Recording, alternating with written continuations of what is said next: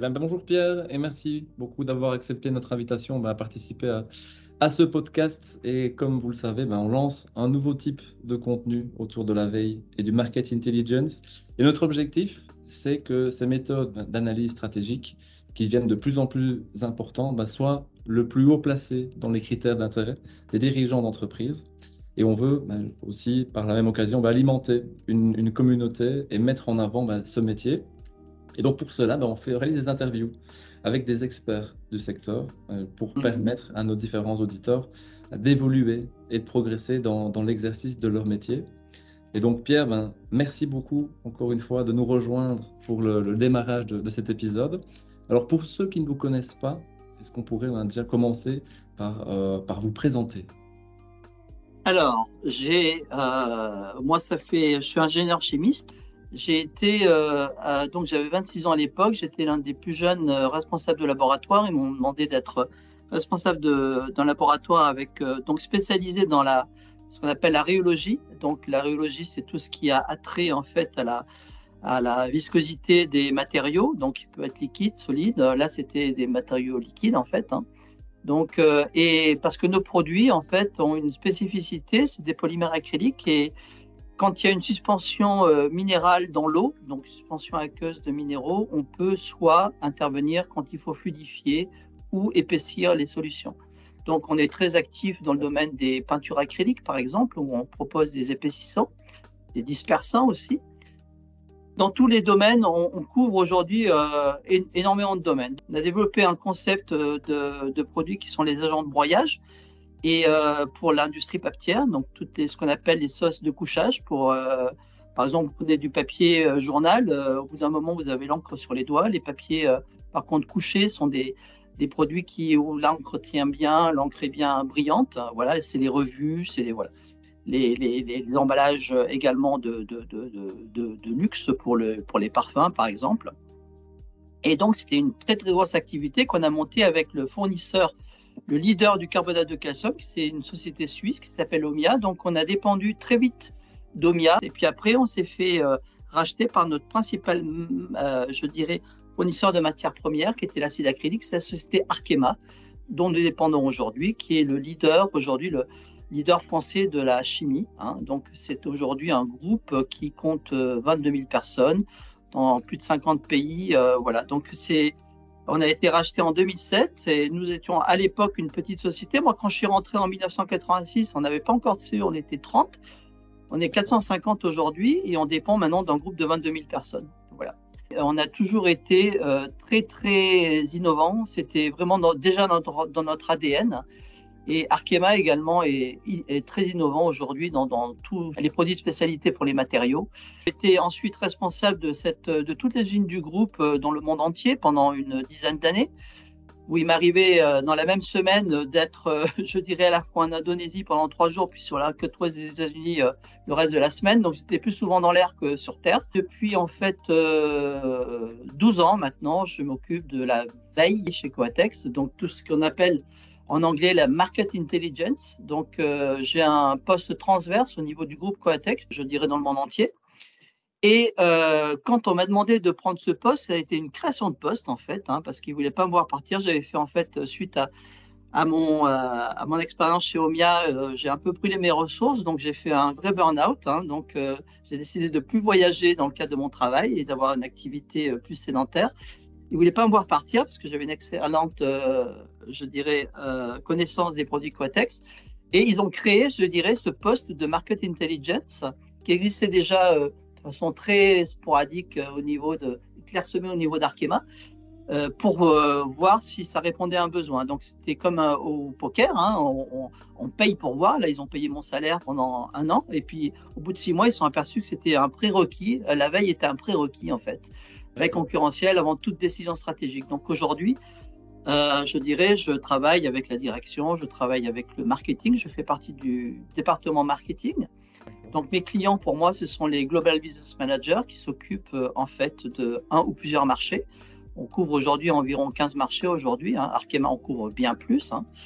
Mais euh, voilà, donc dès qu'il faut épaissir ou fluidifier des solutions à, base de minéraux, on est actif. Donc aujourd'hui, on a des nouveaux secteurs, par exemple, euh, dans l'industrie minière ou même dans les cosmétiques aujourd'hui, ce qui nous a, pour, information, par exemple, lors de la, du premier confinement en, mars 2020, il y a eu une forte demande sur les gels hydroalcooliques et on s'est aperçu que nos produits pouvaient justement épaissir des, gels, enfin, des, solutions hydroalcooliques. Donc aujourd'hui, alors il faut savoir, ça c'est très intéressant pour ceux qui nous écouteront, hein, savoir que euh, quand euh, ils m'ont dit, ben voilà, tu vas être Market Intelligence Manager, ben en fait, j'ai commencé comme un internaute lambda avec Google. Donc, euh, j'avais comme moteur de recherche Google. Et aujourd'hui, quand on prend un petit peu la, métaphore d'Internet, hein, Google, c'est la partie visible de, de, l'iceberg. C'est la, si on prend, on considère la métaphore de l'oignon, c'est la, la, couche superficielle de l'oignon.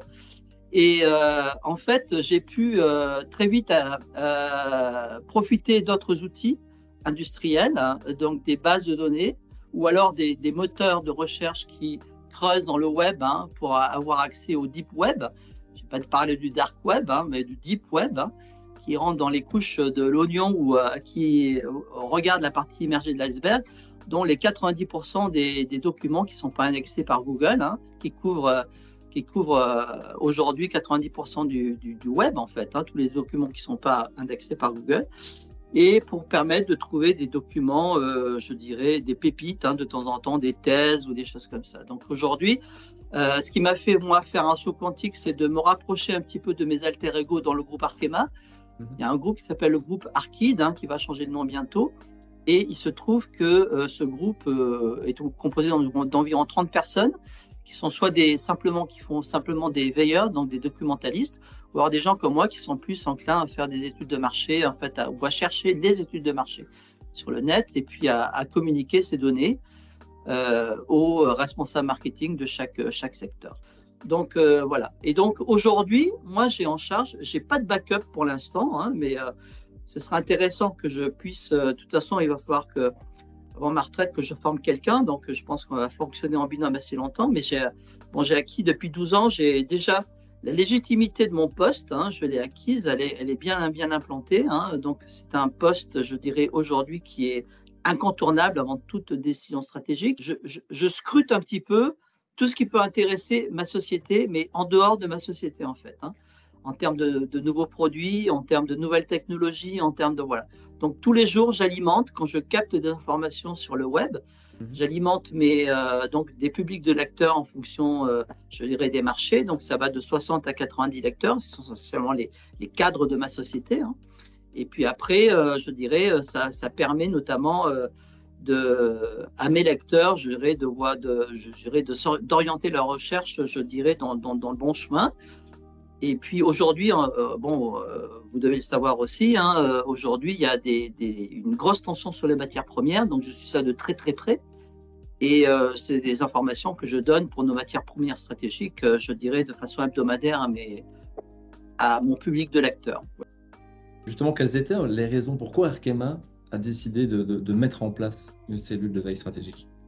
Parce qu'aujourd'hui, je pense qu'il est important de savoir quand on fabrique des produits, ce que font les autres. C'est de la chimie appliquée. Hein. Donc, pour nos clients, il faut que les produits qu'on fabrique correspondent aux attentes des clients. Donc, les clients, ils sont euh, aujourd'hui dans certaines technologies. Grâce à la veille, on arrive à savoir ce que font nos confrères. on essaye de, aussi, et la veille nous permet d'orienter nos recherches aussi. D'accord. Il n'y avait pas aussi peut-être un, aussi une volonté de mieux connaître son environnement Ah ben si, bien sûr, bien sûr.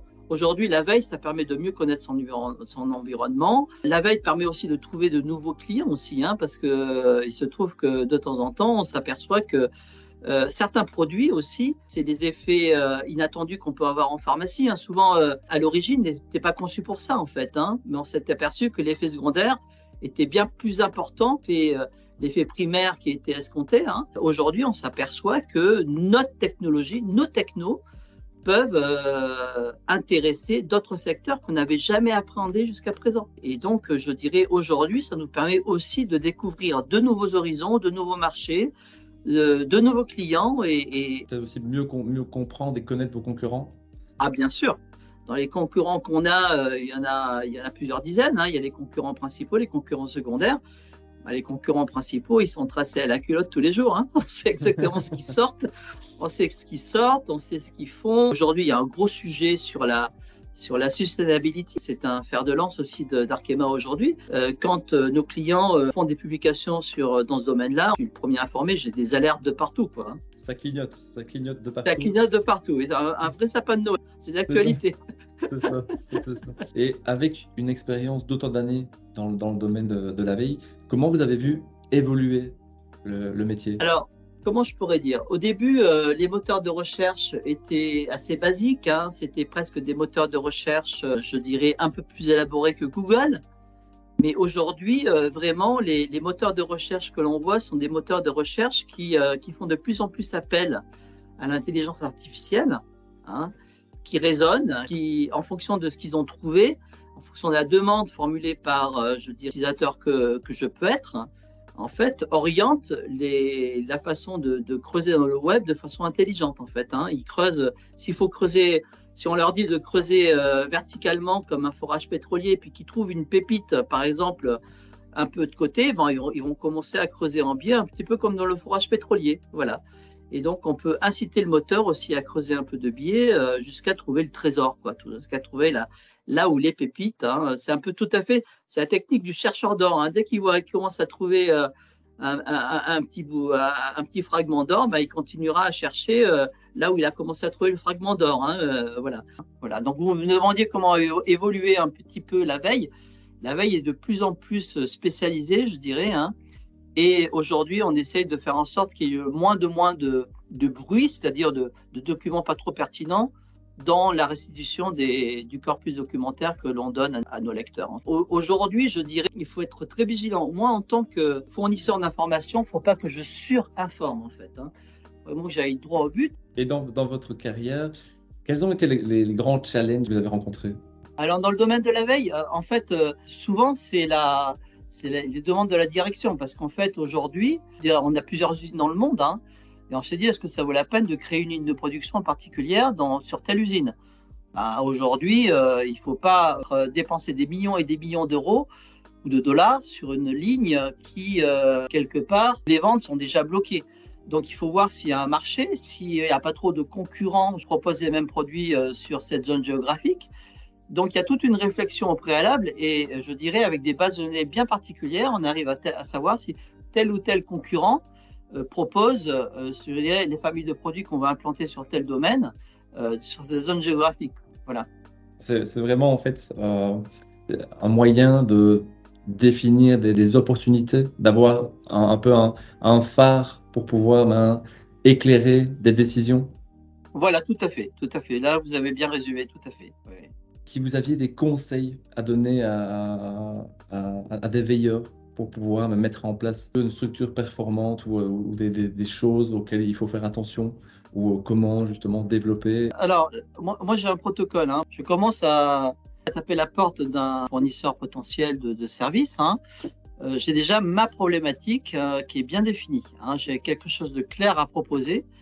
Et j'essaye souvent, pour une même problématique, je fais travailler plusieurs sociétés en parallèle. Hein, euh, je fais un petit benchmark. Ensuite, j'ai regardé comment euh, le prestataire en fait gérer ma demande. Après, euh, comment il s'investit, je dirais, au niveau de ma demande et pour répondre à ma demande en fait. Hein. Et donc l'investissement de, de, la société de service pour moi a été capital hein, parce que je me suis dit s'ils investissent dans les premiers jours avec moi, ils s'investiront après que le, deal sera fait. J'ai d'autres d'autres demandes à faire conseille aux, veilleurs, ne pas hésiter de demander aussi un accès gratuit pendant quelques jours, hein, une semaine, deux semaines, pour déjà voir comment se profile le, logiciel en lui-même hein, ou la plateforme. Euh, toujours avant de faire des recherches, faire un non-disclosure agreement, un accord de secret, ça c'est très très important. Hein, toujours signer au préalable un accord de secret pour euh, ne pas mettre en, en porte-à-faux sa société par rapport à ce que vous pourriez faire euh, sur, sur la plateforme. D'accord. Et justement, je reviens un peu sur aussi la, la mise en place de, de la cellule. Est-ce que vous avez dû aussi conscientiser les gens, vos, vos collègues, vos collaborateurs en interne? Ah, bien sûr. Faut savoir que les plateformes travaillent beaucoup avec des mots-clés. Donc déjà, il faut que la demande client, donc le, le responsable de marché, soit, soit la plus précise possible. Et après, vous prenez du temps avec lui pour essayer de d'extirper de la je dirais, du laïus, la présentation du problème qui vous a exposé, euh, je dirais des groupes de mots-clés. Voilà, ça c'est hyper important, hein, parce qu'après, c'est ce qui va alimenter le moteur de recherche, en fait. Hein. Donc, il faut être le plus précis possible dans la demande pour ne pas être hors sujet, en fait. Voilà. Et donc, ne pas hésiter à discuter avec le demandeur de l'étude. Voilà. D'avoir du feedback. Voilà. Il faut déjà, faut pas, euh, il faut essayer d'avoir une discussion face à face, si possible, hein, ou en Teams, hein, si euh, la personne n'est pas située au même endroit. Mais déjà, euh, pas uniquement un échange de mails. Il faut vraiment qu'il y ait une discussion à bâton rompu, parce que souvent, au cours d'une réflexion, d'une phrase, comme ça, on peut capter, je dirais, un besoin on peut, on peut se dire, bah là, c'est, ce qu'il vient de dire, c'est plus important. C'est voilà. Et donc, en tant que veilleur, euh, il faut vraiment, vraiment discuter avec la personne qui vous expose son sujet, et ça, c'est vraiment primordial. Voilà. Donc, bien définir, bien comprendre le problème. Bien comprendre, absolument, absolument, absolument. Et pas partir soi-même en tant qu'analyste ou veilleur euh, sur sa compréhension, mais déjà, une fois que la personne fait part de son problème, de sa problématique, donc euh, l'émetteur, vous en tant que récepteur, vous, vous, retraduisez dans votre langage son, son, sujet et vous vérifiez en fait que vous êtes en phase avec l'émetteur. Assurer que les informations que vous allez lui fournir forcément sont intéressantes aussi pour lui. Voilà, absolument, tout à fait. Voilà. En, information. Tout à fait. Mais vous, vous avez le droit, vous en tant qu'analyste, de reformuler en fait avec votre jargon d'analyste ou de voilà sa demande pour voir si ça colle en fait, à, en fait à, sa, à, à, son souhait. Quoi. Voilà. Oui, tout à fait. Ramener, enfin, ajouter votre expertise, votre valeur ajoutée. Voilà, tout à fait. Aux, informations. Tout à fait. D'accord, très bien. Très bien. Mais en tout cas, un grand merci, Pierre, pour, euh, pour ce podcast. Euh, très, très, très, très intéressant. Beaucoup, beaucoup euh, d'expertise.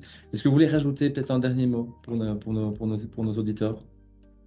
Non, je, éventuellement, euh, si euh, l'un ou l'autre euh, pourrait éventuellement laisser mes, mes coordonnées, si éventuellement ils veulent approfondir l'un ou l'autre thème, je serais ravi de, de pouvoir en discuter avec eux. Voilà, il a pas de souci. Avec, grand plaisir. Et on vous remercie en tout cas encore une fois, Pierre, pour, pour toutes ces informations et on espère que vous avez apprécié ce, ce podcast.